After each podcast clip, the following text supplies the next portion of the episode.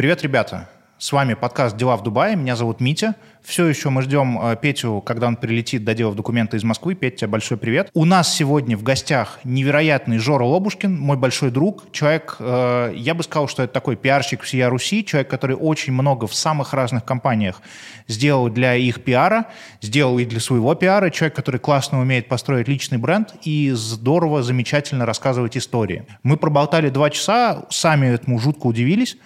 Э, мы, наверное, чуть-чуть подрежем какие-то мелочи, но гарантированно полтора часа классного, интересного материала будет.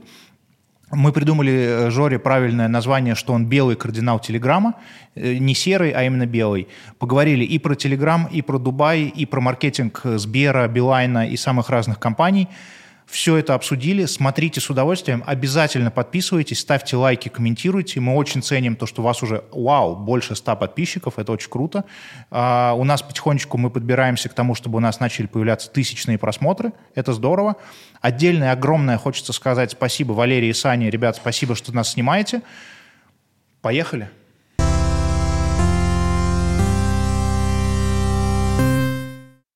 Там же еще хитрая штука, что ты, когда получаешь резидентство, тебе нужно получать какую-то лицензию. Да, какую-то лицензию. В общем, проще Ездить просто... в Абу-Даби.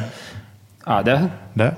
Не, я думал, проще просто не пить Не, я знаешь, как делаю? Я, мне посоветовали магазин какой-то, видимо, звездный здесь, э, очень известный, по, по пути в Абу-Даби. Туда приезжаешь, это как взрослый Диснейленд. Там прям куча тачек, запаркованы люди копошатся. Э, корона дешевле, чем в России.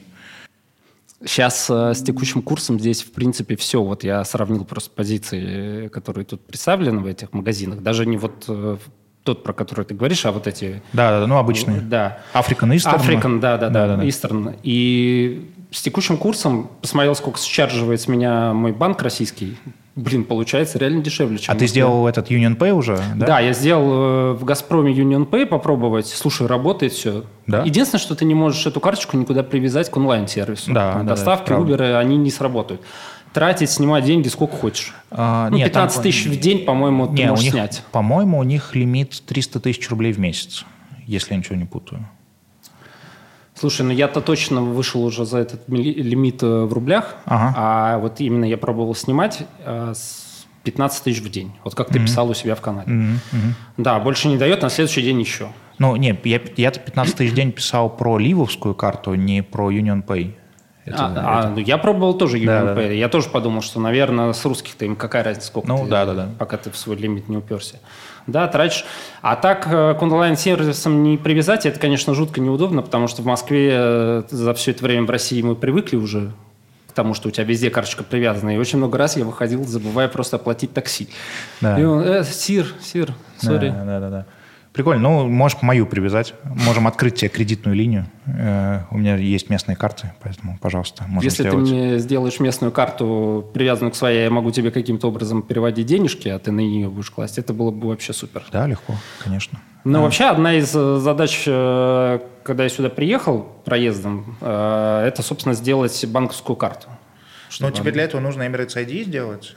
Да, это не так просто, как нам в других странах, куда люди ездят сейчас, говорят, в Казахстане вообще за там, 5 а, минут. Ну, в Казахстане, да, ну, Казахстан СНГ, потому что э, как-то там проще. Но здесь, на самом деле, вот мы сейчас говорили э, с предыдущим гостем, с Олегом Биберганом, который инвестор и так далее. Он говорит то, что из всех стран, куда в основном уехали русские, то есть это Дубай, Турция, Армения, Грузия, Португалия – Дубай самое, самое удобное место, чтобы приехать. А, и про Кипр он еще говорил.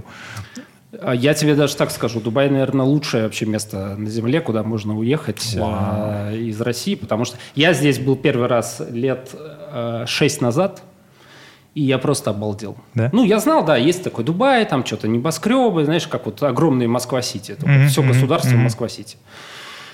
Ну, думаю, такой же есть и в других странах. Ну, когда я приехал, я, я просто обалдел. Во-первых, я обалдел еще э, при подлете, вот сидя в, в Emirates. Мне там повезло, конечно. Меня позвал товарищ, э, даже купил билеты в бизнес-класс. Mm-hmm. Это просто. Я залетел на, по красоте. Но самое обалденное, когда у меня в полете зазвонил телефон. Не пуш пришел там, потому что Wi-Fi подключился, а обычный звонок по сотовой связи. Ага. Просто чувак мне позвонил, даже не зная, что я Ага. лечу где-то. Я взял трубку, как обычную трубку. Я, я настолько был шокирован, я даже не, не помню, кто это. Я говорю, ты, ты можешь себе представить, ты мне сейчас звонишь, а, а я лечу в самолете. Это тогда, сейчас это уже там привычно. Да, на самом деле Wi-Fi уже практически везде есть, а, но тогда это меня так поразило, и в общем все вот это вот э, время, что я провел в Дубае, там дня три, по-моему, выходных, я не мог поверить, что это существует на Земле, и ты можешь за пять часов э, долететь и вот это все увидеть. Конечно, вот сейчас, приехав сюда, побыв здесь там э, какое-то время, пару дней, я понял, что, конечно, если куда-то вдруг кто-то захочет уезжать, то, конечно, надо в Дубай. А что еще ты видишь из каких-то таких плюсов Дубая, кроме важной возможности, конечно, поговорить по телефону? в самолете на полном ходу. Нет, самое, конечно, главное, самое важнейшее для меня, как человека, который вообще связан с интернетом, и вся его работа, вся карьера, вся жизнь, в общем-то, завязана на том, чтобы был мобильный интернет, а, да и вообще любой доступ в интернет, это 5G. Я позавчера а, купил себе местную симку эти салат. Вот я прилетел и все это время жил в роуминге. Меня уже немножечко под, э, под- мне поднадоело в роуминге платить за этот роуминг, хотя, в принципе, там, наверное, на пару недель это неплохо. Я решил подключить местную симку, вставил симку, даже не вставил. А, eSIM? ESIM, просто сосканировал э, какой-то QR-код, у меня упал какой-то тариф, по- появилась связь 5G. Да. 5G. Я впервые в жизни э, увидел у себя на телефоне и вообще потрогал, что такое 5G. Я открыл для теста этот... м, Спид-тест? Спид-тест, да. Я просто я заскринил и разослал всем своим друзьям. Я говорю, ребята, вы представляете, в моем телефоне 5G, а, он показывает почти 500 мегабит. Да, да, да. То есть, в принципе, по- понятно, что такая скорость не нужна, потому что, ну, для обычного Но пользователя... тебя не- так быстро не смогут отдавать пакеты. Да, сервисы так быстро не отдают. Хотя вот сейчас э, с подпиской премиум Telegram, А, да, он зам- Мы можем, заметно- мы можем считать это нативной интеграцией? Ну, если вы... э, давай, да, давай считать это нативной интеграцией. Ну, я просто к тому, что я сравнил это... Вот подключил подписку, пару дней прошло, я себе купил местную симку и посмотрел, как это все устроено. Видосы, картинки грузятся просто офигенно быстро. Ты купил премиум, да? Telegram? Да, я купил еще Telegram премиум за 500, ру- 449 рублей. Вот. Через, А, потому что через App Store? Через App Store. А не через бота? Да, не было так. Вот в момент выхода Ага. этот бот э, что-то глючил. Ага. А мне И- нужно было срочно. Я купил через бота, и с меня списалось 15 э, дирхам, 15 аедов. Не знаю, сколько это. Надо подписать. Подпишите, пожалуйста. А ты э, по местной своей карте Да. попал, да? Ну, значит, он чаржит э, с местной, ну, типа в России, по-моему, 299 рублей. Это прикольная история. А, У меня приятель, э, когда я сюда приехал в спецпутешествие, э, он э, одно из первых у него, э, после того, как он как-то разобрался, где жить и так далее, он э, заказал себе Теслу. И, ну, типа, заказ Теслы замечательно удобная вещь, потому что платишь ты за заказ Теслы тысячу дирхам, но выебываться ты можешь этим бесконечно много и долго. А дальше ты уже сам решаешь, покупать это или не покупать. Но вот он вроде собирается покупать, но бедный ждет уже третий месяц, она опаздывает, потому что там какие-то проблемы у завода. К чему я это все? А, Что он в какой-то момент переключил э, аккаунт свой с русского на дубайский. Там какая-то... В App Store или Да, да, да, да, да. И у него начали отображаться другие суммы. Я, кстати, попробовал переключить аккаунт тоже. Пока что... э, Там, там знаешь, из-за чего это? Они говорят, э, что нужно дождаться, пока у тебя аннулируется подписка на Apple Music, и по какой-то странной причине, А. пока она не аннулируется, вот Димка ждал две недели. Вот как только она аннулируется, тогда ты можешь это сделать. Пока ее, э, пока она активна, это не работает. Э, Слава богу, я Spotify пользователь, поэтому я, видимо, на днях это сделаю. Э, Да, поэтому и там, соответственно, меняются цены. Это прикольно. Интересно посмотреть вообще на разницу насколько дешевле будет здесь покупать. Может быть, надо будет наладить канал. Помнишь, э, мы с тобой оба из Питера, э, помнишь, был замечательный канал, когда люди возили айфоны из Финляндии? Да. А, да, Из и- Финляндии вообще всю, всю жизнь возили в Питере. Да. Кто-то... Ну, э, коренные питерцы вообще ездили туда на маршрутке от э, московского вокзала. Вот это, кстати, сейчас проеб был. Потому что какие питерцы? Петербуржцы. Жор. Извини, пожалуйста, Петербург. Это Москва. конечно. Москва уже тебя въелась. Слушай, да, но я уже 6 лет в Москве живу, поэтому там вообще ребята любят довольно быстро все говорить, у- уменьшать количество букв. Да, Может да. быть, они за эти буквы думают, что они платят, я не знаю. Да, это, кстати, прикольный мем, что ты что за буквы платишь. Да, и поэтому сокращают Питер теперь. Не, я тоже всегда говорю петербуржцы. а, спешить некуда. Ездили на маршрутке и за фейри, и за продуктами, вот, когда Мне- еще не было финских магазинов. Да, да, да. Мне нравился, у меня был приятель, который ездил покупать корм для своей собаки в Финляндию. И это для любого человека за пределами Петербурга звучало как, ну, просто какой-то невероятный пиздец, что это такое. Наверное, для петербуржцев это было норм, и для ребят из Калининграда это было норм. Потому что они из Калининграда пешком ходят. Да, да, да, да, да. Раз мы подходим к теме Петербурга, то, наверное, правильно все-таки начать с того, что тебя представить. А, Я думал, как это сделать, потому что я знаю, сколько мы знакомы, лет 6, 7, 8, что-то Я такое. думаю, что около шести лет. Да, да, да. А, Самое смешное, что мы с тобой познакомились, когда я в Москву переехал. Это смешно. Да. Да, Э, да, ну то есть, да, учитывая, что и мы в Питере шороху наводили, и ты тоже работал. Ты работал в Питере в а, богоспасаемой компании ВКонтакте, когда она еще была ВКонтакте, а не ВК. Я вообще начинал, да. Мой трудовой путь начинался с ВКонтакте, с, с Павлом Дуровым. И сколько? Пять лет, наверное, да. И это была твоя первая работа? Да, самый первый. Прям вот закончил универ, и через неделю я вышел э, Ты закончила с ПБГУ. из ПГУ экономический факультет. Класс. У нас второй гость подряд, который отучился на экономику. Вот, э, Олег, наш предыдущий гость, он закончил в Гарварде экономику, такой товарищ. Поэтому можно ставить вас в одну линию и говорить то, что мы говорим в целом с С экономистами. экономистами, да. Да. Но я тебе хочу сказать, ноль часов в своей жизни я проработал по специальности. А, Единственное, проходил практику во время учебы в универе. Один месяц я поработал бухгалтером на производстве. Я понял, что Не твое. не мое, да, но поскольку это уже была середина обучения, то деваться было некуда, надо было закончить и закончил. Вот, стал пиарщиком. Класс. А, давай кратко пробежимся по тому, э, чего ты успел поделать, а, а потом разберем, наверное, какие-то интересные вещи из Давай. этого. А, я подумал, что тебя правильно так представить, что ты вообще пиарщик всея Руси, потому что у тебя, э, я не знаю, ты ведешь LinkedIn? У тебя есть LinkedIn? Да, конечно. Вот если посмотреть на вот эту вот выписку, где ты работал, то там такой, знаешь, неймдропинг просто от бога, потому что в э, ВК э, по личному приглашению Дурова и работа с ним много, затем Mail.ru Group, City Mobile, ты был пиарщиком президентской компании Собчак, Да, было дело. а, Билайн. Сейчас Сбер- Билайн. да, Билайн сейчас, Сбербанк был. А, И параллельно еще у тебя есть огромный и какой-то такой очень э, влиятельный, я бы сказал, блог э, твой, Лобушкин, который ты ведешь. Ну, это правда так. Мне кажется, что очень много оттуда люди берут и инфы. И я не знаю, как правильно ты это артикулируешь, и так это или не так, может быть, так впечатление складывается, но как будто бы твой блог – это такой э, удобный канал связи Телеграма с аудиторией, через который можно рассказать, что как будет. Есть такое ощущение? А есть такое ощущение, и я всеми силами создаю это ощущение и поддерживаю его. А, да, действительно, так или иначе, моя работа как пиарщика во многом связана с телегой, с телеграммом. А, помимо того, что это просто мессенджер, где общаемся, где там рабочие чаты, личные чаты, просто листаю каналы. Еще это там одна из, а теперь вообще, наверное, самая главная площадка для приземления своего творчества рабочего. Вот. И а, появление моего канала, кстати, то есть я в телеге с самого первого дня, как она только вышла, даже немножечко до этого был. На- ты на бете на какой-то был? На Альфе? бете, да, когда еще только запилили телегу, я уже там был зарегистрирован, так что у меня есть сообщение там еще до запуска официального в августе 2013 года, по-моему. Вот.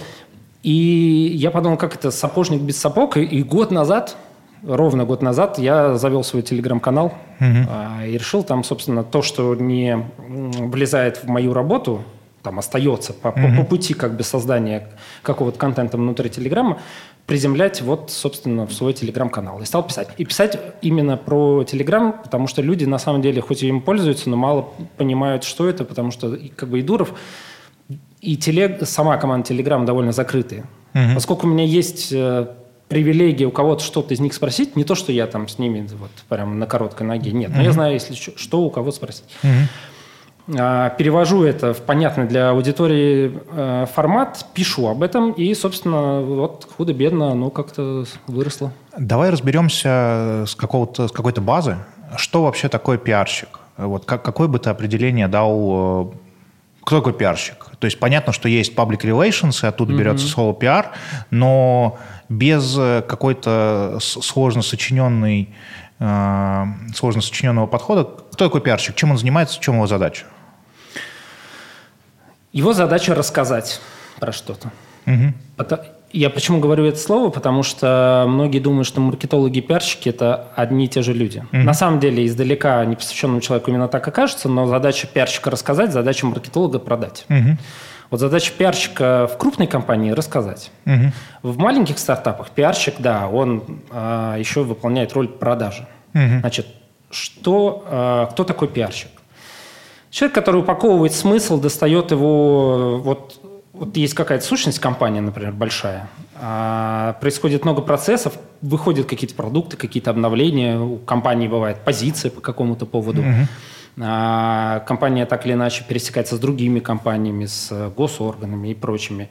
И нужно до каждой аудитории доносить правильную позицию, рассказывать ее, собственно, вот эти смыслы достает, а, трансформирует в понятный формат и передает именно пиарщик.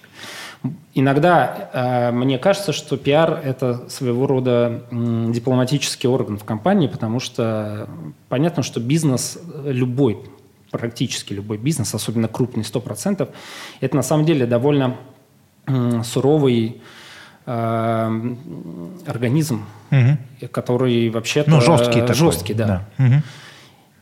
И сглаживая углы при там, прохождении каких-то бизнес-процессов, это задача пиара, чтобы люди не думали, что это плохая компания, чтобы они знали, что это хорошая компания, чтобы они приходили, одни люди приходили в нее работать, другие про нее писали, э, те, кто уже работает, радовались, что они в такой компании работают.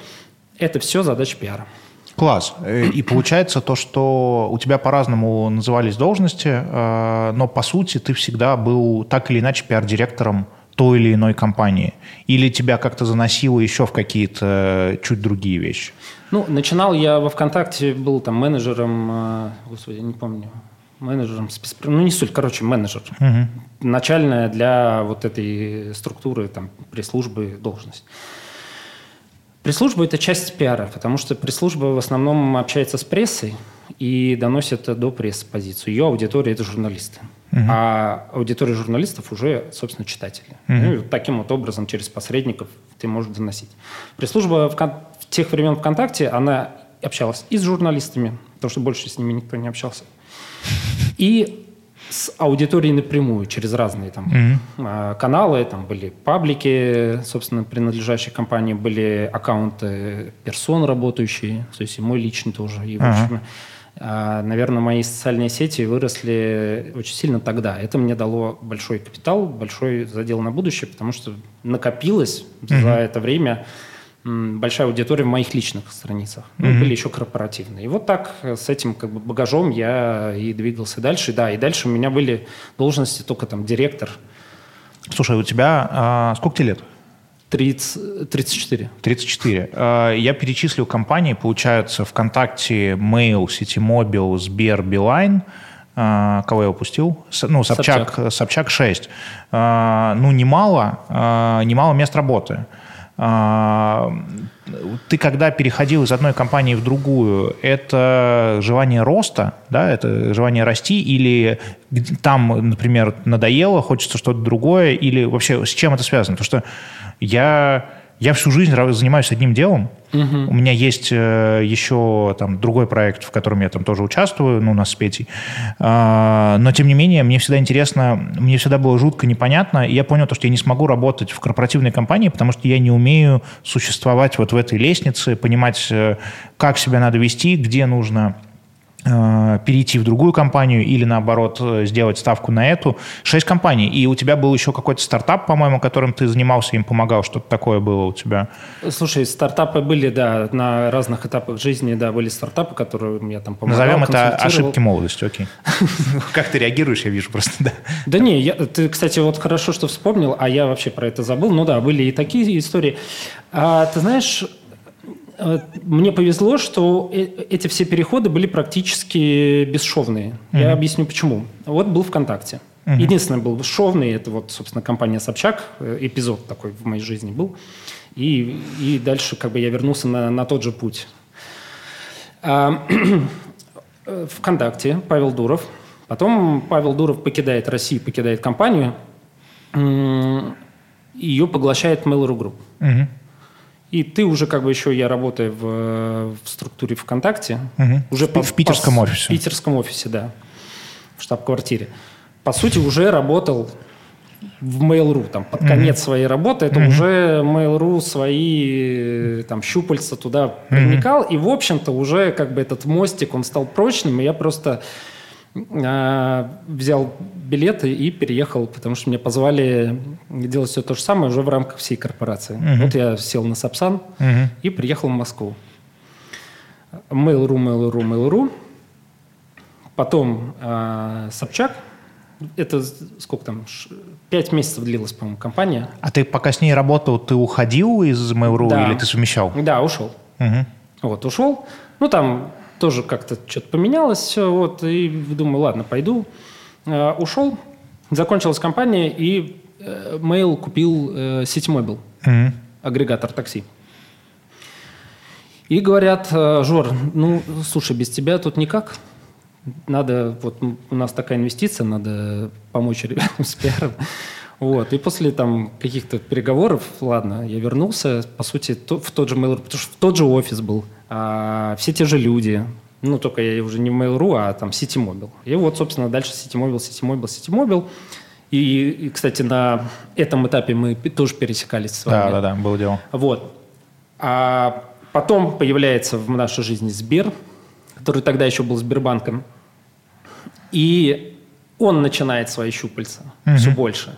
И Потому что щуп... у них была доля в... 50 на 50 они угу. с мейлом. Угу. То есть пришел Сбер и купил кусок, и они стали 50 угу. на 50. Там угу. заключили СП, куда вошел не только Citymobil, там еще Delivery Club. Угу. И стал свои уже щупальца все больше. Угу. Вот. Ну и говорят, э, так, такая же история, как с ВКонтакте и Mail.ru, также с Ситимобилом и Сбером. Говорят, давай вот то же самое, все, что ты делаешь там в Ситимобиле, теперь э, в рамках всей экосистемы Сбера. А экосистема Сбера – это огромная структура, там 50 компаний было. Угу. Это Ситимобил, Delivery, там куча-куча-куча всего. Весь не банковский бизнес Сбер. Угу. Вот, и я уже перешел в Сбер.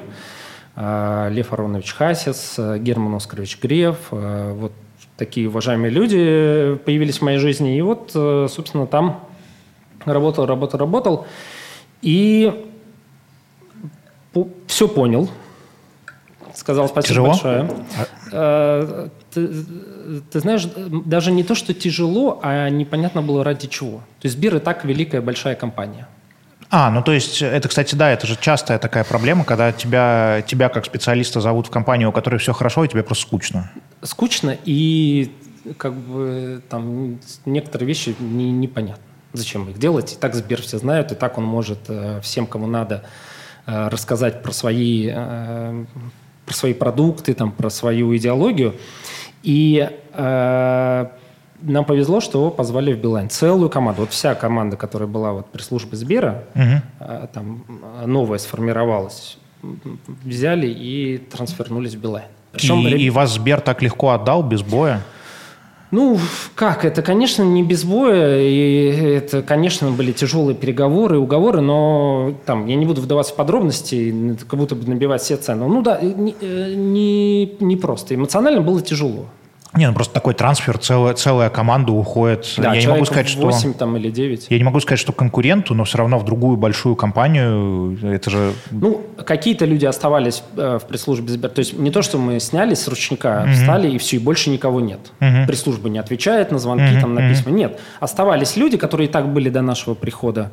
Э, вот. Но мы решили, что наша миссия здесь закончена и перешли в Билайн.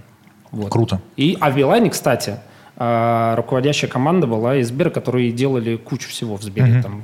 И сейчас твой статус получается, что ты пиар-директор да, Билайна? Билайна.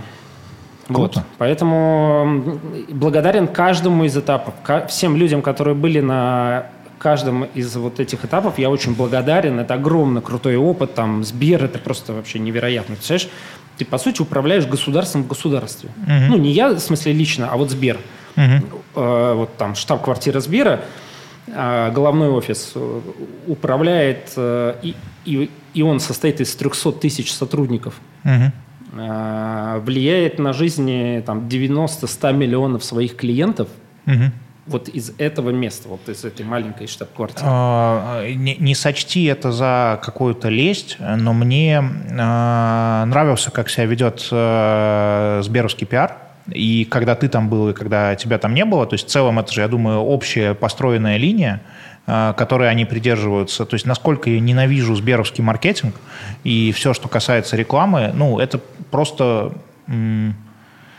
Давай скажем так, как будто бы там нету ни одного человека, которому хотелось бы сделать что-то хорошо. Как будто бы там есть люди, скорее, которые хотят э, сделать, чтобы получить галочку, ну, условно. Э, и мне, то есть каждая коммуникация Сбера, видно, что в нее валено очень много денег, э, что в нее валено много труда классных профессионалов, потому что я знаю ребят, которые работали со Сбером, и режиссеров, и операторов, и ну, сценаристов, и всех таких. Но как будто бы... У нас даже мем был с Димой Колодиным, нашим с тобой, в общем, знакомым, угу. что как понять, что тренд ушел? Любой. Это ты смотришь, что Сбер выпустил с ним рекламу, значит, все, тренд уже умер. Потому что обычно разница между тем, когда тренд появился и когда он умер, вот в конце на излете этого тренда Сбер на эту тему сделал рекламу. Там в 2019 году про паркур они сделали рекламу. Ну, охуеть. Замечательно. А, ну, я пришел в 20-м, я не помню, не помню рекламу про паркур, но я тебе хочу сказать так. Придя в Сбер, я, конечно, стал, и, и поняв, как устроены процессы внутри Сбера, я понял, что вообще великое счастье, что Сбер хоть какие-то тренды, в принципе, успевает ловить. Не, безусловно. Э, тут, тут скорее я вижу, что они, ну, я не знаю, что сейчас будет э, после всех событий, но я, я видел какой-то прогресс, я видел, что они сняли прикольную историю с Чеботковым, э, большой у них такая такая флагманская компания была в какой-то момент. То есть оно двигается, ну, просто у меня, то есть я смотрю на их коммуникацию, думаю, блин, ребята, ну, типа, у вас же большие объемы, большие деньги наймите классных людей, хотя бы которым вы будете доверять. То есть у вас есть очень крутой состав менеджеров, который всем этим управляет. Возьмите хорошее агентство, возьмите тех людей, возьмите не BBDO, возьмите кого-нибудь, кто... Это даже сейчас не, не про нас, потому что я не знаю, мы согласились мы работать со Сбером, просто потому что я слишком сильно наслышан, как там бюрократически все сложно. Там очень сложно, и вообще иногда у тебя опускаются руки, и можно сказать, что невозможно. Угу. То есть надо определенными еще чертами характера обладать, чтобы провести какую-то идею в Сбере. А какой климат в Билайне? Про Билайн знаю только, что они любят платить постоплату на рекламе. Э, очень много от кого отпугивает. Да, слушай, кого эти? Ну, всех отпугивают постоплату, но на самом деле про это я ничего не слышал, потому что ага. рекламой в Билайне я не занимаюсь. В Билайне гораздо лучше, гораздо легче, и вообще атмосфера, это просто приходишь как будто в хорошо проветренное помещение.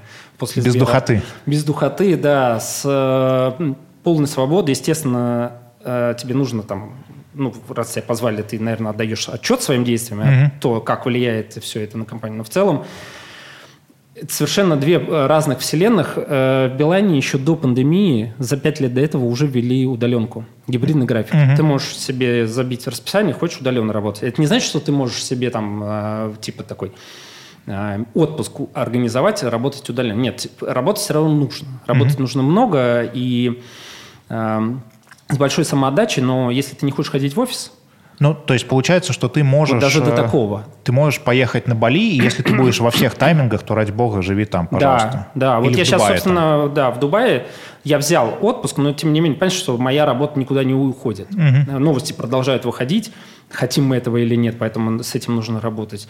Да, но ты можешь договориться работать удаленно, там, как ты договоришься со своим руководителем. Угу. Вот, это а be, кто, be free. кто твой руководитель? Мой это руководитель, VP какой-нибудь? Да, вице-президент София Иванова. Угу. По коммуникациям и устойчивому развитию. Угу. Вот э, ESG, это было угу. очень круто и модно. Да, кстати, Сбер... до сих пор, кстати. До это... сих пор, да. Ну, сейчас вот после, как ты говоришь, известных событий, нужно будет смотреть, что вообще в этой отрасли будет дальше, вообще угу. в этой сфере ESG. И, кстати, впервые вообще эту формулировку, эту аббревиатуру я услышал в Сбере. Mm. Сбер ее так драйвил, и там целый есть э, вице-президент по ESG и зеленые бумаги, фонды, то, что mm-hmm. там ты можешь получить э, какое-то льготное кредитование, если ты отвечаешь определенным mm-hmm. требованиям ESG. Крутая штука. А, Сбер, мне кажется, самый главный драйвер ESG на, в России. И, в общем, вот в Билайне это коммуникация ESG. Я отвечаю за коммуникации.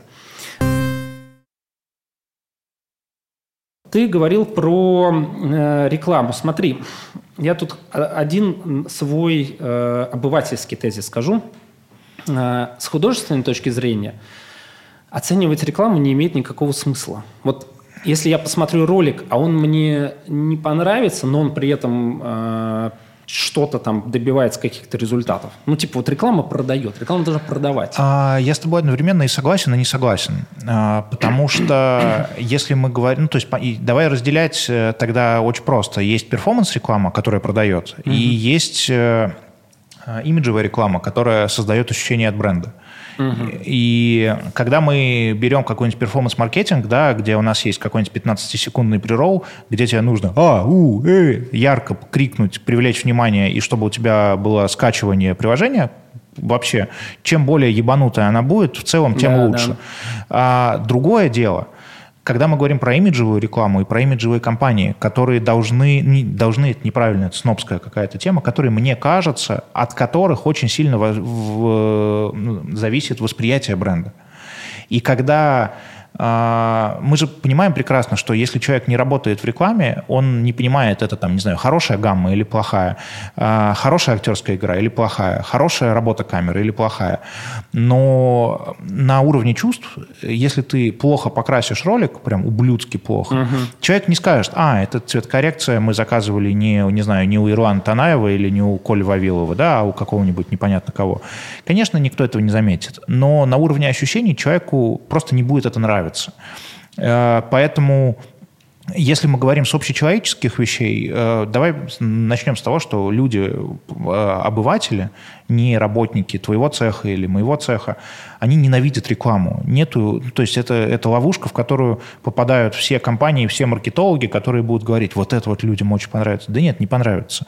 Вопрос состоит в том, чтобы как раз-таки через твой департамент и правильно выстроенную стратегию, и там условно через наш там агентский департамент, выстроить это так, чтобы человеку было хотя бы интересно, хотя бы его это не отторгало. И такие рекламы есть, и там, не знаю, в той же банковской сфере, да, если мы поговорим, мне очень нравится, что делает Альфа. Альфа делает круто. Да, Альфа круто делает. Альфа очень верно все сделала и с точки зрения амбассадора Вани Урганта, угу. и с точки зрения вот этого правильного стиля, который строгий, но с улыбкой, но не с иронией или с каким-то сарказмом, а это ровно то, что они себя хотят транслировать, и ты видишь, что, что эта реклама работает, да, то есть и то... Ургант идеально в нее вписывался. Абсолютно. Просто абсолютно. И вот это как раз пример того, что, да, то есть э, вот у нас есть такое позиционирование, вот мы вот так вот работаем. И когда я говорю, что мне не нравится реклама Сбера, э, потому что там, во-первых, э, все подряд набито. Понятно, что у них очень широкая аудитория. Ну, у Альфа тоже широкая аудитория.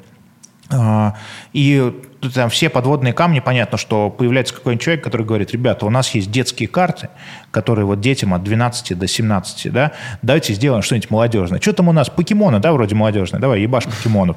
И вот, вот это классический Сбер для меня. Может быть, я абсолютно не прав.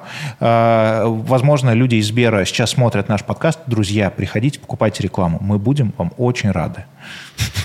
Ты знаешь, они, кстати, как-то немножечко, видимо, сократили свои рекламные расходы. По крайней мере, раньше везде был Сбер. Вот любая поверхность появляется, вот стало модно телегу, да, покупать. У меня есть теория, кстати, почему они сократили. Я знаю, ну, я тоже, у меня есть теория. Стратегия Давай роста твоя. меняется на стратегию выживания. Стратегия выживания предполагает сокращение, скорее всего, всех э, расходов таких экспериментальных, назовем их, там, с э, новыми медиа. У меня похожая штука, но она чуть про другое. Я думаю, что э, там была еще история, то, что они вложили X миллионов э, в условно там в подкасты или, я не знаю, во uh-huh. что угодно еще. Прошел квартал или прошел год, и они просто свели какой-то P&L, посмотрели, что ага, мы потратили 200 миллионов, что мы за это получили? И когда они не увидели в моменте какого-то большого роста, они это, скорее всего, срезали, и это очень частое решение. Я не могу сказать, что оно всегда неверное или всегда верное, но я думаю, у Сбера это было как раз-таки так. То есть как раз-таки именно поэтому они, видимо, и приходят э, к перформанс-маркетингу, то, что мы ввалили 400 миллионов э, в телек, получили 2 миллиона лидов. Отлично, у нас стоимость лида низкая, все работает, класс. Здесь что-то мы там каких-нибудь Куджи подкаст, кто это такие вообще, что это такое? Да? Хотя, если бы они продолжали это делать, мне кажется, что это было бы очень здорово. Ты знаешь, я вот сейчас ты про, э, говорил, я подумал, вспомнил, как раньше я играл в какие-то игры, в которые мне не получалось играть, и я вводил коды. Первый код, который ты вводишь, это код на деньги. Да. И когда у тебя есть код на деньги, тебе вообще не нужен креатив, как эти деньги потратить. Ты просто тратишь их на все, вводишь новый код и, и тратишь еще. Вот э, сейчас ты когда говорил, что они там, может быть, что-то порезали, посмотрели там эффективность, до этого, наверное, не смотрели, поэтому просто uh-huh, uh-huh. есть э, большое количество денежек, а потратим. Uh-huh. И тратили на все, что вот кто эти денежки может принять. Uh-huh. Я просто вспомнил, что в прошлом году они показали 1 триллион чистой прибыли, не выручки, не uh-huh. оборота, а прибыли. Uh-huh. Просто хранится, просто огромное хранилище э, денежек. Uh-huh. Как ты думаешь, если они один из этого... А, один миллиард – это одна тысячная угу. триллион, одна тысячная. Угу. То есть для нас слово миллиард звучит как что-то такое, а для них это всего лишь одна тысячная чистой прибыли. Поэтому на подкасты все, да, они могли вообще свою подкаст-студию купить там э, ну, и, и делать эти подкасты, и, и, может быть, потом еще начать их монетизировать угу. а, самостоятельно. Могли скупить, наверное, там все издания а, и там размещать свои новости. И, и это, может быть, было бы даже дешевле, потому что они бы перестали бы платить за эти mm-hmm. новости, которые они сами размещают, и продавать еще рекламу другим. Или не продавать. Но это уже, наверное, там монопольное регулирование бы им не mm-hmm. позволило. Вот. И сейчас, наверное, на передовую выходит креативность людей, которые принимают решения о тех или иных рекламах. Поэтому, может быть, э, текущий, я не знаю, как правильно сказать, кризис, не кризис mm-hmm. в отрасли и прочее, может быть, заставит их э, эффективнее расходовать те средства, которые есть. Класс. Потому что Альфа-банк все-таки как мне кажется, более эффективная э, организация. Поэтому они с умом подходили. Да, Ургант, наверное, самый дорогой э, чувак, которому можно там взять амбассадором в нашей стране. Mm-hmm. Потому что у него каждый день выходит в федеральном эфире передача своя собственная. Но вот как ты видишь, правильно сказал, они вот так грамотно интегрировали, что вот мультиплицировали его эффекты, эти траты, и это, наверное, круто помогло. А, я ничего, кстати, не знаю про маркетинг э, Тинькова. Я, я знаю, что там, у них было партнерство с КВНом, партнерство с э, там, футбольной, ну, футбольной премьер-лигой. Угу. Я просто футболом не очень увлекаюсь, поэтому плохо в этом разбираюсь. Ну, они это... с, у них очень много с блогерами. Очень с много. блогерами, да, интеграция. Причем в таких не, небольших еще блогеров. Они там покупали, может быть, и больших тоже, угу. но они с умом подходили к каждому, выбирали даже нишевые какие-то. Это более такая ручная работа. Ты должен угу. понимать этих блогеров, ну, ощущать их аудиторию. То есть у тебя должно быть на кончиках пальцев. Это довольно сложная а, кропотливая работа, которую нужно выполнять. И Получалось у них это тоже круто. Не, ну мы, например, говорили с ребятами из Aviasales, чей пиар, кстати, и маркетинг я просто обожаю и считаю это Aviasales, эталоном. я считаю, вообще вот вся сущность Aviasales, и продукт, и пиар, и маркетинг, и SMM, эм эм, и все, вот все, что делает Aviasales, все, к чему прикасается, все просто великое. Вот э, Джобс когда-то сказал, что вам настолько понравится дизайн там, кнопок или еще что-то, mm-hmm. что вы захочете их облизать. Да, да, да, да, да, да, да, конечно. Вот Авиасейлс делает такой продукт. Абсолютно. Вот Тиньков делает такой же продукт. Э, кто у нас еще делает? Э, Кухня на районе делала. Делала, это да, важно. делала. Да. Я, кстати, что-то давно ими не пользовался, но какое-то время даже после покупки Сбером они, в принципе, сохраняли свою вот эту идентичность, уникальность, ламповость. Там Яндекс где-то что делает. Вот Драйв у них, например, он Яндекс, Яндекс классно сделан. Мне очень нравятся э, какие-то изменения, которые произошли, когда там появилась Даша Золотухина. Э, это классно стало. Э, в такси, да? А, да. Ну, и она же сейчас, сейчас она руководит всем маркетом. Всего Яндекса? А, да, да, да, да, да. Она ага. занимается этим, она перешла. И когда пришел наш с тобой общий знакомый Митя Мещеряков и сделал там, mm. стал, он же экзек, экзекутив продюсер Яндекса. Да, они какую-то студию Они сделали Яндекса студию, да, я про них даже писал большую статью. И у них очень классно налажено, потому что до этого в Яндексе было такое инхаус агентство, mm-hmm. и Э, ребятам, то есть и ребятам было тяжело, и там условно нам, как агентству, было тяжело, если мы, не дай бог, на них нарывались. Я не могу сказать по-другому, э, потому что мы там делали какую-то компанию, у нас был наш там э, либо продукт оунер либо маркетинг-директор, который нас вел, и в какой-то момент там на шестую встречу почему-то приходили это агентство и такие, так, мы тут сейчас все будем менять. И они это делали, я потом уже понял, не потому что они им что-то не нравится, а потому что ну, им надо что-то сделать. Они не могут просто молча а, существовать. Имитация бурной деятельности. Вот. Не, даже не всегда имитация. То есть я я, тогда я, конечно, очень сильно сгорел, когда они пришли и начали нам давать. Но это просто была неправильно выстроенная коммуникация. Но в конечном итоге э, они такие были, знаешь, как э, нелюбимый ребенок, которые приходили, что-то предлагали, их все время все нахуй свали. Ну, такое было. А Мите удалось построить э, другую историю, когда у тебя внутри Яндекса есть свое полноценное агентство, которое, он сделал же очень крутую штуку, агентство начало получать награды. Они начали ездить на фестивали. То есть они перестали быть сервисом и стали полноценным юнитом. И это круто уже. То есть они сами делают рекламы, сами придумывают. У них большой штат, у них там человек 50, по-моему, уже. Ну, то есть это угу. такое серьезно. Поэтому да, в Яндексе в Яндексе здорово. Какую-то похожую сущность, кстати, пытался или, может быть, сделал Сбер? Сбермаркетинг. А, да, я тоже встречался. Я встречался с Гавром. Гавр, да. Да, но мы здорово поговорили с Гавром, но мне не кажется, что что это было верное решение. При всем моем уважении к Гавру, мне кажется, что Верное решение прийти Гавру туда или вообще Сберу сделать такую сущность? Нет, Сберу 100% надо было делать, и они все правильно сделали. Но мне не кажется, что Гавр э, – это тот человек, который может делать. Наверное, он очень успешен, и все хорошо там, но... Но у меня о нем э, сложилось э, только положительное впечатление, потому что мы чуть-чуть успели поработать вместе, угу. были на каких-то общих созвонах и он присутствовал и полностью был погружен в процесс, и более того, он э, знал, как бы, как что руками делается. Знаешь, какая у меня штука? У меня есть следующее наблюдение. А, мы в какой-то момент начали испытывать кризис э, сценаристов и копирайтеров и начали их искать э, в команду. И нам э, несколько человек пришло классных ребят, очень веселых, интересных, бывших КВНщиков. И как uh-huh. мы с тобой знаем, чаще всего э, скриптрайтеры, копирайтеры и эти ребята это чаще всего с каким-то КВНовским бэкграундом. А, и мы поняли, что у нас с ними вообще ничего не получается. И в какой-то момент мы, делая как раз-таки для Авиасеус рекламу, мы познакомились с тусовкой комиков, стендап-комиков угу.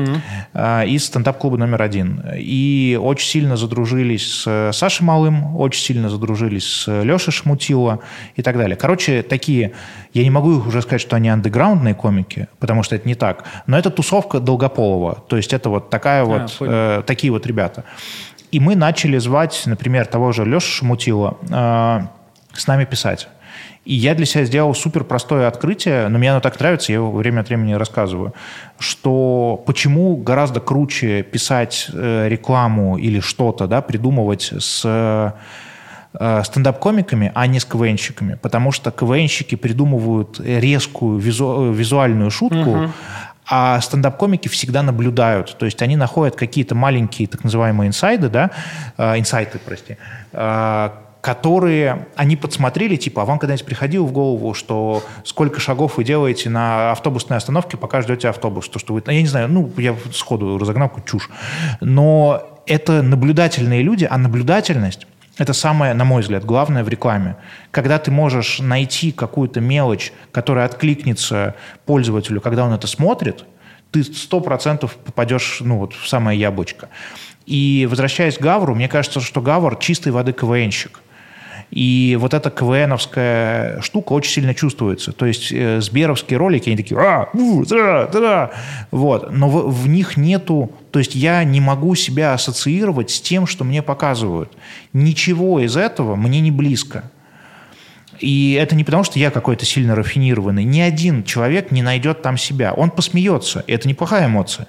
Но он не найдет, чтобы сказать, М, так же думаю, классно.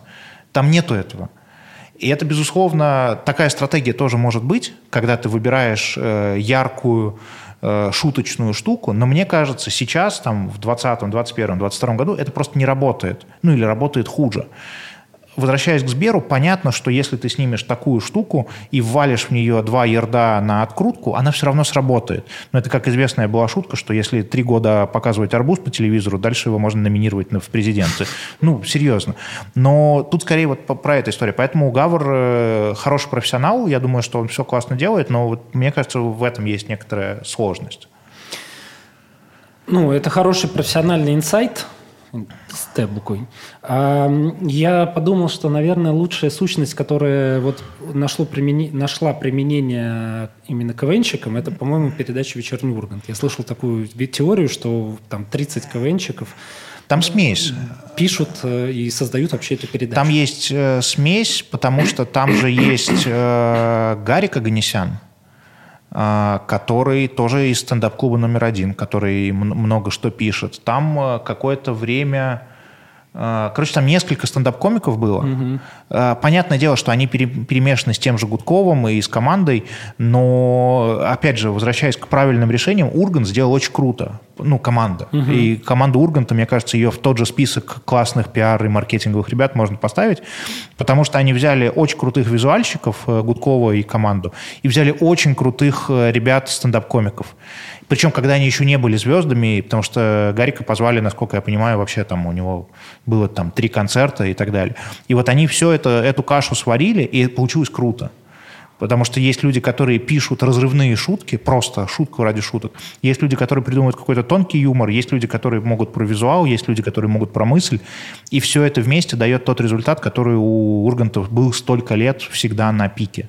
Я поделюсь с тобой одним своим секретом, раз уж зашел про этот разговор, пару месяцев назад э, я, я реально обожаю стендап. Угу. Вот, а просто обожаю смотреть стендап. Уже тысячу лет не смотрел КВН, э, там, Comedy Club и прочее. Угу. Вот «Вечерний Ургант», э, ну, я ее больше так, знаешь, как новостную передачу смотрю угу. в формате, потому что просто люблю Ивана Урганта. Смотрел стендап. И э, мне казалось, этот формат настолько круто подходит под разные неожиданные задачи деловые, угу. что я пошел в школу стендапа. Да ты что? Да, я пошел в школу стендапа, отходил на нее, и э, где-то на середине началось все, что началось, и стало немножко не до шуток. И я немножко это заморозил, но во мне до сих пор теплится надежда и такая небольшая, маленькая такая мечта, что я когда-нибудь выступлю со стендапом. Причем со стендапом на какой-то серьезной обычной конференции. То есть это не в стендап-клубе. Угу. Но, Туда тоже хотелось бы, конечно, попасть. Э, ты знаешь чего? Во-первых, это очень круто. Э, очень круто. Я могу поделиться не секретом, но какой-то такой штукой. Я последние я не так много лекций читаю, но время от времени меня звали на какие-то конфы, я что-то там читал. И я всегда старался свое выступление превращать в стендап.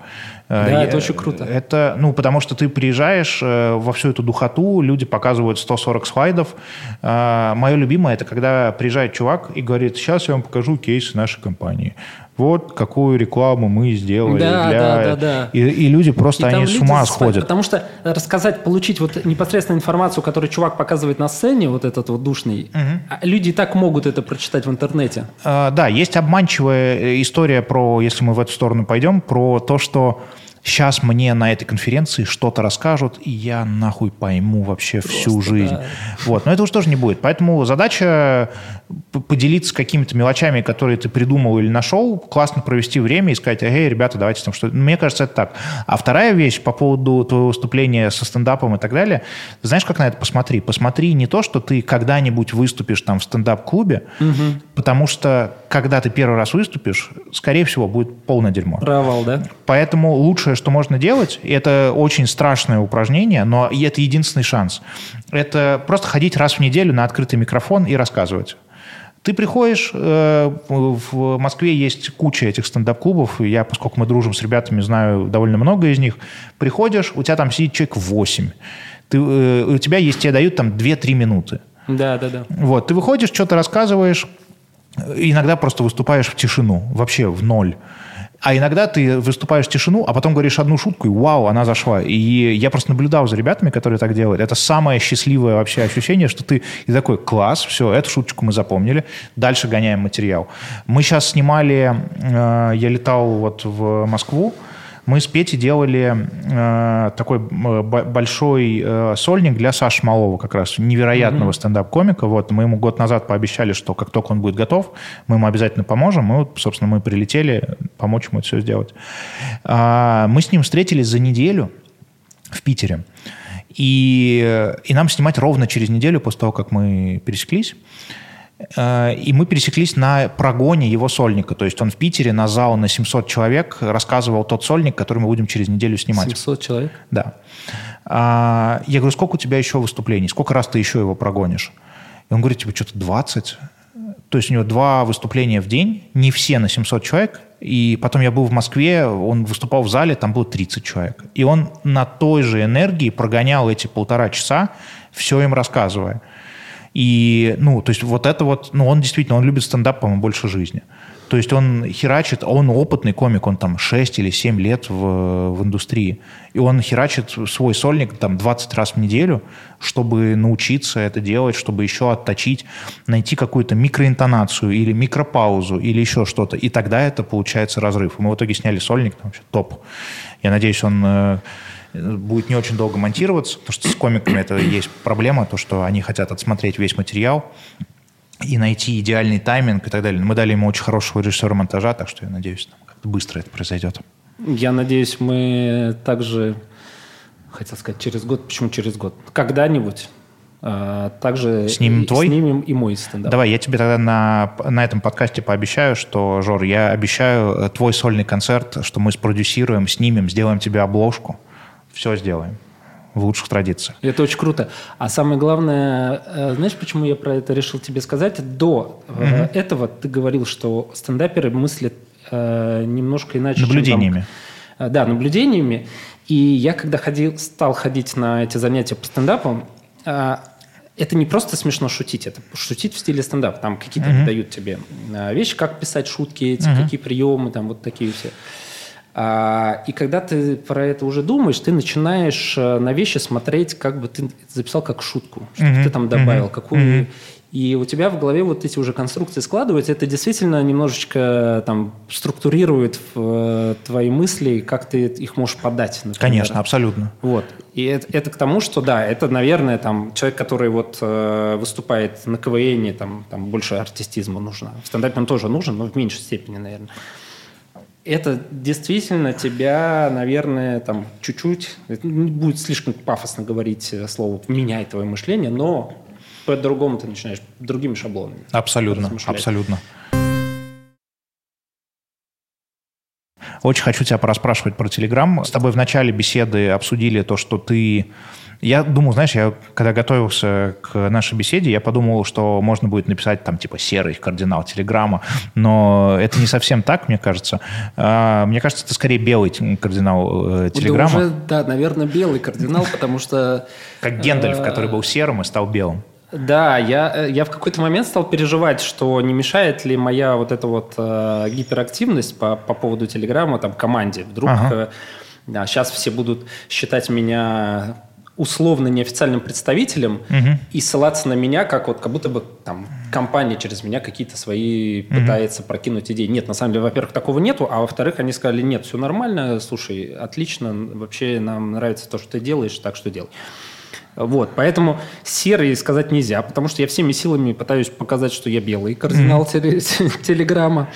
А, как кто-то даже написал, а, мой друг у себя в телеграм-канале «Поздравляю меня с днем рождения» давно еще написал консильере, э, консильере Павла Дурова. Угу. Ну, это уже совсем, наверное, знаешь, э, такая пафосная формулировка. Но, тем не менее, да. И Телеграм, я считаю, э, величайшей сущностью, как, собственно, продолжение великой идеи Павла Дурова делать крутые продукты и с помощью крутых продуктов менять мир. Угу. И Телеграм, который мы видим сегодня, я абсолютно убежден, это только начало пути. Пока что это только мессенджер у нас в телефоне, в котором есть э, чаты, каналы и боты. Угу. А через через несколько лет, я думаю, что это может стать огромной экосистемой. Телеграм же начинался в, то, в, то, в том же самом питерском офисе э, на Невском, и, по-моему, они долго там и сидели, да? Более того, э, практически теми же людьми, ну, там, короче, да, сидели в том же самом питерском офисе в доме Зингера, угу. потом после известных событий, хотя мы про все события говорим известные, те произошли уже лет 8 назад, ага. Э, когда Павел Дуров покинул угу. Россию. Угу покинул ВКонтакте и, собственно, забрал часть своих людей э, делать Телеграм за пределами России. И, и они сделали как раз-таки офис Дубая. Да, а, ты знаешь, я тут недавно решил освежить в памяти, когда же Телеграм перебрался в Дубай, и это был как раз-таки не 2014 год. То есть в 2014 году они куда-то переехали, и по одной из версий это был Берлин, и ну, какая-то европейская страна. А потом где-то в семнадцатом году э, по источникам не подтверждено, то есть я этого не знаю точно, но я это прочитал, что в семнадцатом году они переехали в Дубай. Угу.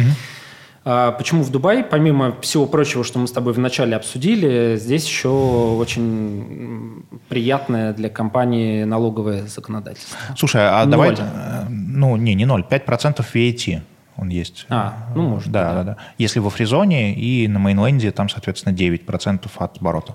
А, давай тогда, э, потому что у наших зрителей, слушателей и так далее может возникнуть логичный вопрос. Потому что, с одной стороны, э, мы с тобой обсуждаем то, что ты общаешься с командой Телеграма, ты общаешься с Павлом, насколько я понимаю, там какими-то время от времени э, перебрасываетесь вы голубями.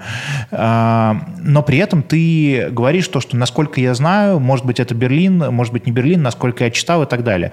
И тут, наверное, надо сразу провести черту. То есть, если ты, например, знаешь, как было на самом деле, но по каким-то причинам не можешь это сообщать, это одна история. Или же у наших слушателей и зрителей может возникнуть вопрос, типа, блин, как это так? Чувак работает вроде бы, ну или не работает, дружит и помогает, и как-то видит в этом свой интерес, интерес абсолютно понятен, угу. а, с командой, но при этом как будто бы его не пускают, или да, ты не знаешь. вид, что я такой, ну, знаешь, в стороне. Да. Я объясню. А, какое-то время я не, не, не то, что внимательно не следил а, за деятельностью команды, которая делала Telegram. Этого просто не было в публичном поле. Угу. И а спросить, ну ты же не можешь спросить, типа, ребята, а где вы сейчас находитесь? Такого mm-hmm. не было. Ну и потом были свои дела, там осталась своя mm-hmm. работа. В общем, mm-hmm. ребята уехали, все. Mm-hmm. А, мы тут э, решили остаться в России. И э, на какое-то время связь вот эта духовная, информационная, она стала тоненькой нитью, и я, чтобы лишний раз ее не повредить, просто не, mm-hmm. не использовал. Поэтому, и, когда я говорю про те дела, mm-hmm. я действительно имею в виду, что я не знаю на 100%, потому mm-hmm. что одно время Telegram был, назывался Berlin-based стартап. Mm-hmm. А почему так перестало быть, фиг его знает. Вот. Сейчас это точно Дубай Бейс стартап, где-то вот здесь они угу. сидят. Но ты не был в офисе? Не, не был еще, не успел. Сейчас они вообще на, на лето все куда-то разбрелись, и ага. я... Ну и потом у них э, куча работы вот связана с обновлениями там с Telegram Premium, поэтому я, в общем, никого э, ну, не стал дергать, потому что и куча и так других дел здесь. Там. Круть, круть, да. круть, круть.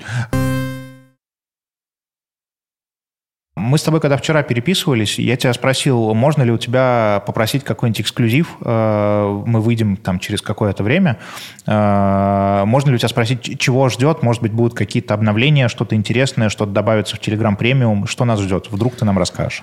Ты знаешь, поскольку пока что мы записываем Telegram премиуму всего лишь э, немного времени, говорить о том, что там будет еще, рано, я этого даже не знаю очень большой запрос. Вот у меня, например, тоже есть э, сформированные пожелания. Я думаю, что команда Telegram и так знает, что нужно добавить в Telegram премиум. Я вот считаю, что помимо того, что они и так дофига туда добавили, а, и это возможность поддержать таким образом команду, например, не хватает нормального саппорта. Вот я ребятам сказал, и многие очень просят в комментарии в моем чате, который mm-hmm. я сделал впервые, открыв комментарий в своем канале, куда можно попасть только по Telegram премиум, говорят, не хватает саппорта. А это действительно так.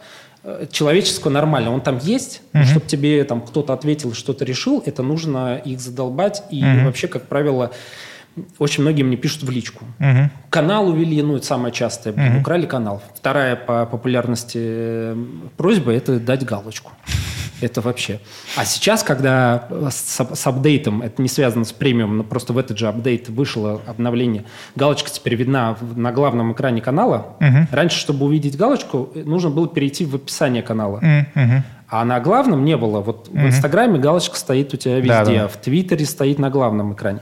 В Телеге это почему-то не. Просто я не, я не понимал, почему. Я говорил, как же, э, ребята, ну галочка нужна здесь, это же просто повышает ее ценность. Mm-hmm. Если ее можно получить, значит, она должна стоить в 4 раза дороже. И, в общем, они это сделали, и из количества запросов на эту галочку просто повалило, как, как ком какой-то. Я уже не успеваю объяснять людям, как это сделать. Видеогайд от э, Обушкина «Как получить галочку» твое время? Значит, как получить галочку в Телеграме? Первое. Надо завести Телеграм-канал. Вот он у вас появился, Телеграм-канал. И, э, и очень надеемся, что всю эту жизнь до появления вашего Телеграм-канала вы еще чем-то занимались, и у вас еще где-то есть галочка. Есть такой бот, Verify бот. Ты потом в титрах это напишешь да, через собаку. Verify ага.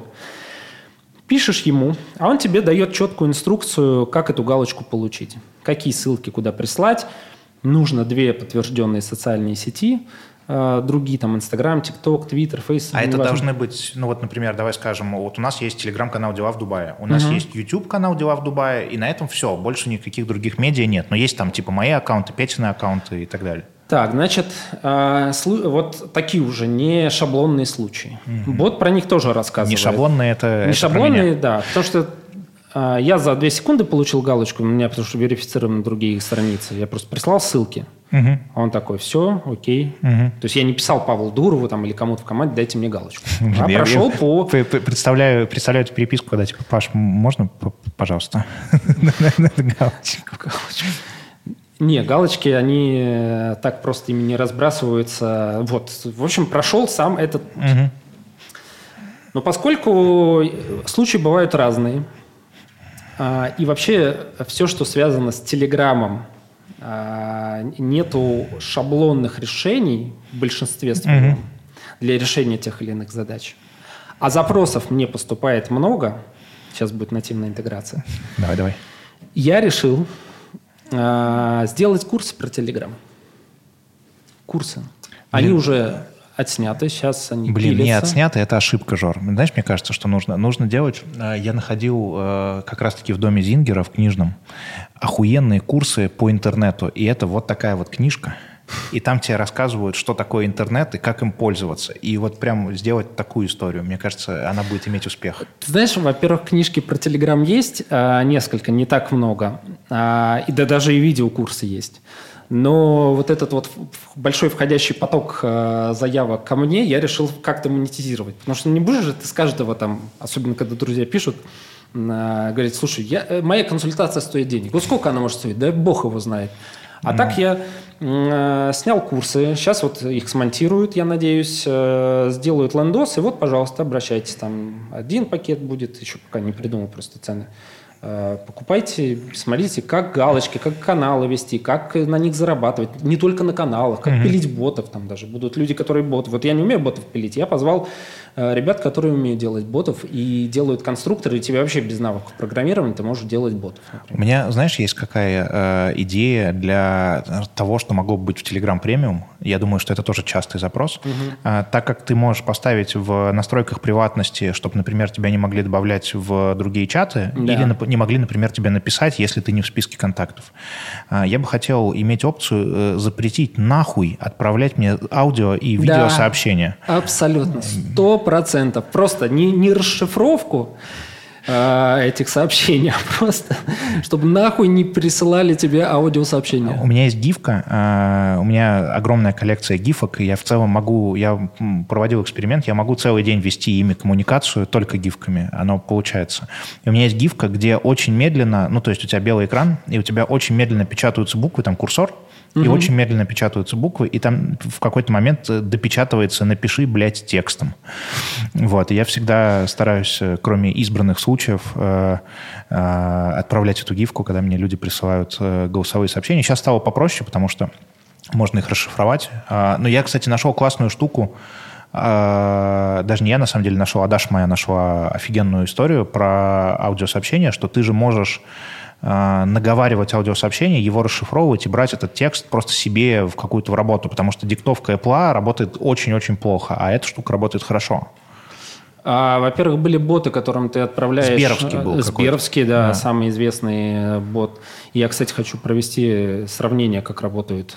Э, ну, вот, либо бот Сбера, либо нативная интеграция телеги, либо есть другие сервисы. На самом деле, кстати, расшифровка голосовых очень давно была в ICQ, например. Царство небесное. Вот. А, удобная фича, и причем в других продуктах мейла она появилась недавно, вот только ВКонтакте она расшифровка mm-hmm. голосовых появилась. Блин, надо, знаешь, что делать? Э, можно из этого сделать э, какой-то более такой тикточно-ютубный проект и скармливать этим двум, двум ботам угу. не твою речь или мою речь, а, не знаю, новый трек инстасамки. Мне кажется, да, кстати. здесь могло бы быть ну, как бы здесь битва будет сложной, мне кажется. Или какого-нибудь Big Baby Tape. Э, мне кажется, очень, тем более Big Baby Tape еще и в Дубае. Можно вообще сделать э, такую съемку вообще шикарно. Да, это кажется, было будет. бы прикольно. Это хорошая идея.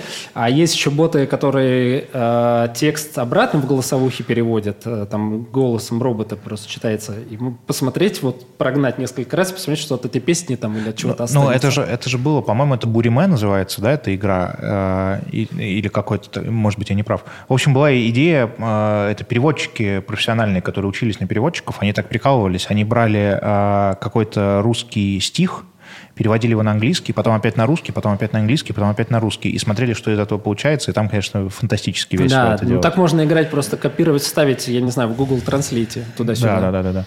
Ну, не, там это была прям такая студенческая игра, то есть там выбирался человек, который теперь это будет переводить, там, и так далее. Брался какой-то неизвестный стих, который ты знаешь, как будет звучать, а что-то такое, там, сонет какой-нибудь, и ты пытаешься, соответственно, понять, что это вообще такое. Да, ну вот э, с голосовыми я с тобой согласен, э, и хорошо, что они теперь переводятся в текст, только за это можно купить э, вообще. А я, кстати, не, не увидел, честно говоря, не увидел ни одной другой стоящей функции. И, может быть, я не прав. Ты знаешь, я... Потому что файлы, блядь, ну кто отправляет 4 гигабайта в телегу? Ну, да, 4 come on. гига я вообще, я 2 гига ни разу не отправлял. А, ну, скорость... Только, ощ... только если хуй отправляешь, там, конечно, 4 гига, это мы все понимаем. Ну, я отправлял тремя файлами. А, значит, э, файлы, да. Ну, кстати, кто-то, вот, кто профессионально занимается видео, им стало удобно. Я, я не знаю, про что это за файлы. Не-не-не, файлов 4К. по 4 гига очень много, но это сумасшествие. Это очень неудобная история, чтобы его выкачивать из телеги. Это, ну, то есть, э, то есть у нас, э, например, стандартная реклама, да, вот мы там снимали, не знаю, City Mobile мы с тобой делали, люблю uh-huh. нежно этот проект, очень классно получился. А, у нас э, стандартное количество материала будет там 600 терабайт, ой, 600 гигабайт, прости, 600 гигабайт. А, ну, ну, как бы мы их можем залить, и мы их зальем либо на Google, либо мы их зальем просто на сервак. Но я не могу себе представить, чтобы там, окей, мне нужен какой-нибудь хвостик одного файла, там не мне, а режиссеру монтажа или еще кому-то, через телегу кидать, ну, такое себе. То есть я не могу представить, интересно было бы посмотреть, они же не просто так это сделали, угу. интересно было бы посмотреть, какие пользовательские сценарии да, они да. рассматривали, чтобы это сделать. Файлы нет. Ну, есть у тебя анимированная аватарка, окей. Ну, но, может быть, кто-то использует сторонние клиенты, где я ни разу не использовал сторонние клиенты Telegram, где э, телега используется как облачное хранилище. Чувак, я тебе могу рассказать э, невероятное мое открытие И вот ты про Дубай. Там все. Давай. А? Да, давай, а, давай. Значит, знаешь ли ты, что вся государственная система Дубая построена на WhatsApp? Про это, кстати, надо отдельно поговорить, э, про вообще цифровые сервисы в Дубае. Э, нет, Но просто, удивительно, да. Нет, просто не, не в смысле, что они переписываются между собой. То есть ты приходишь получать Emirates ID, чувак заходит в специальный чат, находит там твою форму, то есть у них вся CRM-ка на WhatsApp. Вся. Угу. Вот, у нас был э, с Петей прикол, что в какой-то момент оно все легло, типа на день. И у меня была мысль, то, что э, WhatsApp этот зареган на шейха, и у шейха сел телефон, а так как у WhatsApp такая мудацкая система, что пока у тебя телефон не в сети, у тебя ничего не работает, то я считал, что это возможно так. И я просто подумал, блин, э, если, то есть насколько мы классно общаемся уже сейчас, там, спустя три месяца мы общаемся с местным правительством, что-то с ними собираемся делать, какие-то проекты, и если у Телеграма штаб-квартира здесь, почему им не прийти в Dubai Government и не сказать, ребят, давайте мы вам настроим. Это же лучший пиар вообще, который только может быть. Я вообще удивлен, а, насколько здесь плохо знают телегу несмотря на то, что это дубайская компания. И второй, извини, вдогонку сразу штука, но это, наверное, вопрос уже не к Дубаю, ну, и к Дубаю тоже, но и к команде Телеграма. Здесь не работают звонки по Телеграмму. То есть здесь я знаю почему, потому что местные операторы блочат, э, чтобы ты больше звонил обычным телефоном. Ты Но думаешь, поэтому? Валер говорит, что запрещено по закону звонить в другие страны по телеграмму и по WhatsApp. И FaceTime. И более того, если ты покупаешь дубайский iPhone, я не знаю, как сейчас, угу. э, раньше так было, что у тебя он заблочен на уровне прошивки или на уровне железа в айфоне даже привезя его в Россию, у тебя не будет работать FaceTime. У меня у друзей есть iPhone, который они когда-то купили а, здесь, угу. и не работает FaceTime. О, это прикольно. Это, кстати, важно знать, потому что меня уже просил кто-то привезти 13-й iPhone, типа здесь его купить. Да, но здесь, когда ты смотришь, я вот э, смотрел в каком-то сервисе по доставке э, в приложении прямо, тут, тут, тут прям написано «Дубайский iPhone», международный там ага, iPhone, ага. iPhone с двумя физическими симками. Ага. То есть ты можешь здесь купить iPhone, который будет работать везде с FaceTime. Но... Зна- знаешь, какие звонки работают? В каком мессенджере? Viber, чувак. Viber. Viber почему-то работает. Почему-то, видимо, я думаю, что это сострадание к старикам что, что, что, что ты должен иметь возможность. Но мне, у меня вот создалось впечатление, еще и привезенное из России, что вот WhatsApp – это сервис для стариков. Вот условно, а, вот были одноклассники, да, и одноклассники со своим, а, ну вот аудитория, со своей атмосферой переехала в WhatsApp. Эти все родительские чаты, эти все, блин, да, да, да, обмен... Да гифками. Вот э, они сидят в WhatsApp, а продвинутая публика такая технологичная, mm-hmm. деловая, там, может быть, я не знаю, более платежеспособная, она вся в телеге сидит. Вот здесь в телеге сидят только русские. Что очень странно, mm-hmm. потому что телега и круче, и продвинутее, и красивее, вот прям визуально. То есть нужно просто рассказать. И вот если бы я сюда приехал бы на совсем, первое, mm-hmm. что я бы начал делать, это продвигать телегу во, все, во все. Я не знаю, кстати, про интеграцию в плане вот технологической у органов, там, а, государственных органов Дубая, но построить э, для приезжих э, инфраструктуру на Телеграме, это было бы круто и отличная задача, потому что, э, смотри, у каждого отеля есть, блин, приложение. Ну, ёпарс это, ёб твою мать, а скачивать приложение для отеля. Вот ты приехал, живешь там, блин, неделю, скачал приложение. А, у, нас есть, у нас есть проект, который мы будем через пару недель показывать э, дубайскому департаменту. Сейчас тоже я сделаю тогда уж э, давай, нативную давай. интеграцию. Просто мне нравится очень этот проект. Я надеюсь, что мы сможем договориться его сделать. Э, мы в России э, последний год э, делали такой бизнес, э, который назвали Курага, Кьюрага. А, это, э, по сути, сервис эксплейнеров. То есть мы научились и сформулировали, как правильно снимать видео, которые тебе рассказывают о любом продукте. Ты купил найковские кроссовки, угу. они тебе приехали домой, ты не получил никакого сервиса от продавца, а, тебе просто приехала коробка, и у тебя есть маленький QR-код, который ты считываешь, у тебя открывается видос, где тебе за минуту без всей маркетинговой шелухи рассказывают, дружище, ты купил такие-то кроссовки, они называются Nike Air Max 90, они называются 90-е, потому что потому, т -т -т, значит, носить их с тем-то, э, ухаживать за ними так-то, в стиральной машине не стирать, с черными, э, не знаю, брюками не носить, будешь Блин, странно выглядеть. Круто. Вот, и мы сделали такой пилотный проект для Nike, для стритбита, для кофемании и для любимейшего моего ресторана Смог Барбекю Леши Бурова. Обожаю. Да, и я. Э, и, собственно, сделали свою платформу, которая такая генерит э, отдельные странички, типа как нет монет. Угу. А, то есть у тебя мгновенная страничка, которая выглядит не как э, сайт, а как апка. То есть у тебя нету никакой шелухи, нету меню, нету вот всего этого дела. Она mobile only и mobile first. И, соответственно, вот такая вот штука. И мне очень нравится этот проект. Мне кажется, он очень классный, очень нужен людям. Но э, там у него есть проблема, что он очень нужен людям, но не совсем понятно, зачем нужен бизнесу. Потому что ты несешь расходы, но ты не получаешь дальше лиды. Это чистой воды сервисная такая история.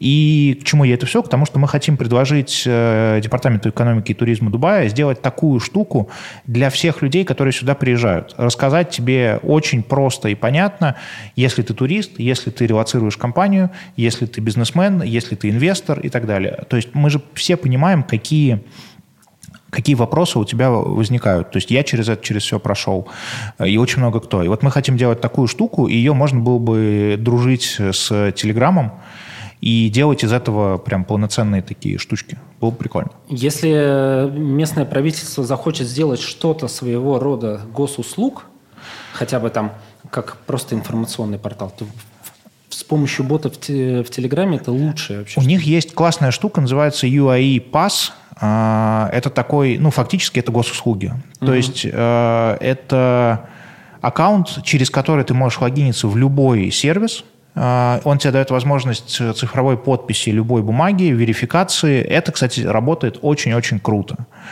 Поэтому я думаю, что, ну, мое мнение, понятное дело, что его не обязательно учитывают. Но мне кажется, что классно было бы Телеграму, ну, то есть как глобальная штука, заменить э, богоспасаемый э, WhatsApp. Э, и это был бы очень крутой кейс для целого, для целого Эмирата, и, потому что, ну, тут скорее не страны, а Эмирата. И сделать какую-то вот такую вот поддержку релакантов тоже было бы круто. Вот. Э, давайте сделаем вместе его. Я был бы рад. Давайте сделаем, его просто нужно красиво описать и объяснить, но, наверное, раз ты с ними общаешься, ты больше понимаешь вообще их боли, там, что они хотят сделать. Чувак, а, это отдельно невероятно крутая штука, потому что у них есть такие мероприятия, называется City Briefing. Я видел у тебя в канале, да, ты ходил на такой. Да, это просто космос. Этого мероприятия, мне кажется, супер сильно не хватало в России. Угу. И я не знаю вообще, есть ли такие в других странах. То есть ты приходишь, это отель «Хаят», э, огромный конференц-зал. Ты пришел э, за полчаса, там, типа, тебя очень вкусно накормили завтраком. Это все бесплатно, естественно. Причем завтраком, э, ну, то есть там, типа, дорогой, хороший кейтеринг. Какие-то круассаны, сэндвичи, свежий кофе, соки, все дела. Ты пришел, вы там все пообщались, там человек 800 было, что-то а такое. А кто аудитория? Аудитория бизнес по сути, бизнес, угу. но в первую очередь заточенный на туризм. То есть это отели, это ну, все, что, короче, связано с туризмом. Вот, меня туда вписали просто потому, что мы общаемся. А, вышли трое ребят, рассказали, каких результатов Дубай добился в 2021 году. Они стали, оказывается, я не знал, топ-1 э, в мире по TripAdvisor, Destination Number One они угу. стали. Рассказали ППП, показали кучу статистики. А, в конце вышел чувак из TripAdvisor, рассказал, как они на это все смотрят, как э, отелям и любым другим э, туристическим этим authorities дружить с TripAdvisor, как быть в рейтинге, т.д. Всем разослали PDF-ки, все, что было. Спасибо большое, увидимся.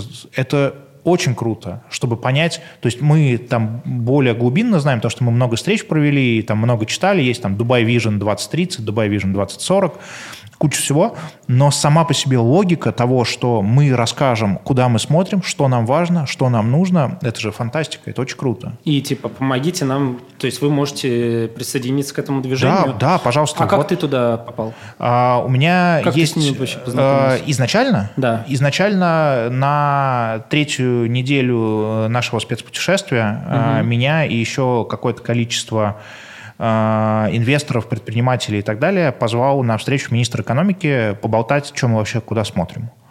Угу. Вот. И, соответственно, мы поговорили, я рассказал, что у нас есть э, две компании, вот есть я, есть э, партнер Петя, и вот мы смотрим в то, чтобы делать такое, что у нас есть один IT, один есть рекламный бизнес, мы вот так вот хотим, вот такой вот у нас план, вот такое вот у нас портфолио. И да, соответственно, нам дали золотые визы на 10 лет, и дальше мы за них уже начали цепляться зубами, от них не было никаких особенно предложений, но мы начали приходить, приносить какие-то пич-деки, рассказывать, что вот мы хотим это, мы хотим то, мы хотим это. И Ну вот, собственно, да, мы их замучаем и сделаем, не знаю, 100 изумительных проектов, я уверен. Я желаю вам удачи, и если нужна будет какая-то помощь, пока давайте только, сделаем Пока вместе. что только галочка в Телеграме, но там посмотрим. Слушай, расскажи, ты здесь э, проездом, получается, да? Да, мы еще приехали, со мной были ребята из Кода Дура, вот такое издание да. Э, технологическое. Довольно, кстати, продвинутое в России.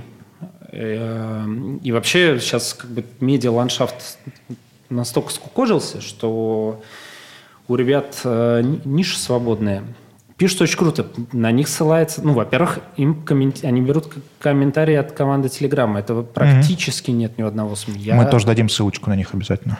Вот. И мы решили как-то, общаясь с ними, я-то не имею к ним отношения, потому что это отдельная редакция ребят, а решили, что им нужно сделать международную версию. Угу. Потому что это может быть еще один техкранч. Только угу. не из Америки, а из какой-то страны. Из угу. какой? И решили, что им нужно открыть э, дубайское представительство. Оно, оно пишет не только про дубайский бизнес и про глобальный тоже, но со спецификой э, про Эмират. Я могу сразу сказать, то, что то, что они пишут глобально, а не только про Дубай, э, для любого общения с местными властями это только плюс. Потому что они всегда говорят, ребята, нам не нужно, чтобы вы работали только с нашим рынком, нам нужно, чтобы вы были здесь, и работали как можно шире. Э, поэтому все хорошо. А более того, из-за того, что очень много глобальных компаний представлено в Дубае, имеет свои представительства. Кто-то сюда там перевез свои офисы. Очень много бизнеса там релацируется, в том числе из России. И Дубай становится как хаб на весь мир э, по раздаче своей вот сверхидеи то вообще не было никакого сомнения, что надо делать э, издание код.е. Угу. Но а почему, собственно, физически здесь это все можно делать из России? А, нужно налаживать связи, а, как выяснилось, с людьми нужно встречаться. Да, вот, да. Вот Zoom прям, не работает. Вот прям садиться и там, я не знаю, в кафе где-то завтракать, обедать. Вот реально я, а, ну, наверное, отвык за два года пандемии от этого а, когда ты можешь написать кому-то в телегу, и все, и у вас начинают потом обменялись контактами, да, потом да, да. Зумили, зумитесь, и все, и можете вообще никогда не увидеться. Тут почему-то так не работает, даже, кстати, с, с русскими. А, я, когда вот э, ребята запустили дубайскую версию кода, а это автономная редакция, пусть у нее один и тот же основатель, но там ребята прям арабисты, то есть они mm-hmm. не просто переводят какие-то тексты, mm-hmm. а они mm-hmm. читают на арабском, а, пишут на английском и в том числе там на русском какие-то. А российские новости вообще редко туда попадают. Mm-hmm. Я подумал, так, надо как-то вообще рассказать общественности, помочь ребятам про это рассказать. Я, естественно, написал э, основателю издания «Русские Эмираты» Сергей Токарев. Токарев, да. да. да, да. Нашел, значит, э, ну, я был на него подписан, да, давно. Потом, думаю, напишу админу. Вот там контакты указаны Сергей. Я ему написал, он мне просто ни хрена не ответил вообще. И я думаю, ну ладно, ясно. Понятно, что какой-то чувак, блин, с каким-то изданием посмотрел, небось, еще зашел на канал, там всего лишь тысячи подписчиков. А, думаю, какая-то фигня, и, наверное, даже не ответил. Но я понял с течением времени, вот даже готовясь к этой поездке, что, конечно, надо встречаться. И очень много здесь встреч провели с местными технологическими компаниями, с глобальными, с российскими, там, ну, вернее, русскоязычными, потому mm-hmm. что не только российский бизнес. Mm-hmm. Познакомил, связал, и получил такой инсайт, э, вряд ли он реализуется в эту поездку. Нужно, конечно, провести какое-то такое мероприятие, потому что люди здесь любят э, эти медиахты какие-то, ну, короче, то есть как-то какую-то сформировать тусовку вокруг издания, чтобы они хотя бы знали, что если у них есть новости про их компанию, их можно принести, и ребята про это напишут. Будет Но контент. Это как раз-таки получается пиарная такая работа. Это, что... да, такая пиарная. Вот консультирую, потому что они очень хорошо пишут новости, а, но, наверное, там, я могу им помочь, например, продвинуть это издание. А уже продвигая это издание, у тебя уже есть какой-то инструментарий, потом с какими-то компаниями договариваться, давайте делать спецпроекты, собственно, как делает и Русский Эмират. Э, Русский Эмират. Все то же самое. Пишет новости, а потом к нему, когда приходит местный какой-то бизнес, хочет про себя рассказать, платят денежки, и все. Вот вот случается. Слушай, мне кажется, это хорошая идея, и классно. Я буду рад, чтобы ты здесь чаще появлялся. А, вот мы, мы-то скорее здесь, чем не здесь. И мне кажется, можно много разных интересных проектов сделать. Скажи э, напоследок, хочется понять, вот у Дубая, да, поскольку все-таки у нас э, дела в Дубае, э, мы классно, что поговорили про код Дурова, э, хочу тебя спросить э, о такой вещи. У Дубая, как у города, да, я тебе что-то рассказывал, все равно ты что-то знаешь, но такой вопрос. У Дубая, как у города, вообще хороший пиар? Э, я думаю, что лучший.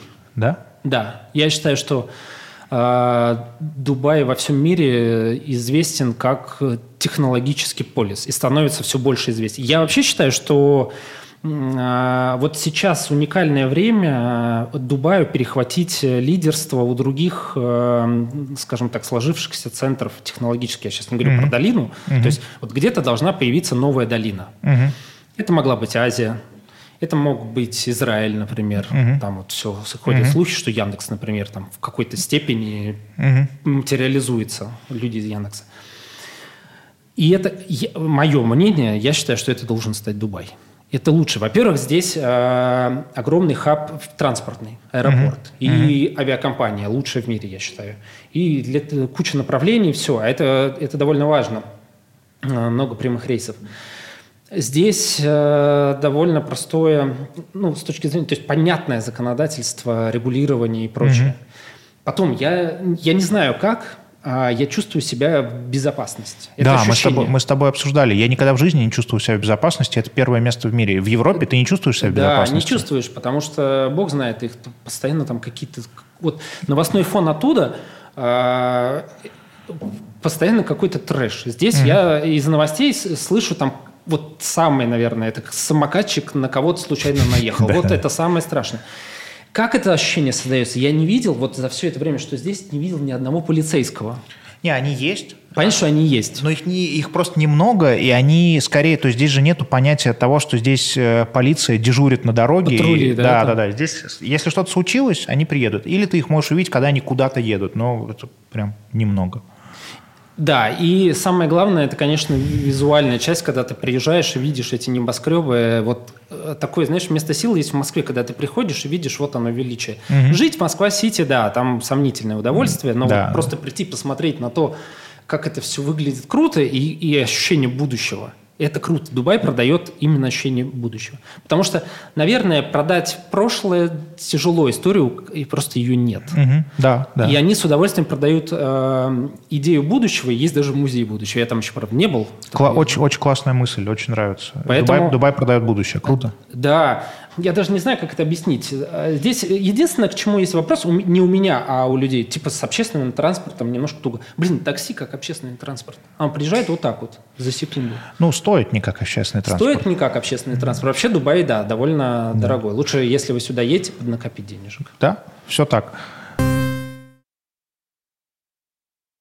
Жор, спасибо тебе огромное. Спасибо, что а, пригласил. Давай копить, э, давай работать, э, делать дела. Спасибо тебе огромное.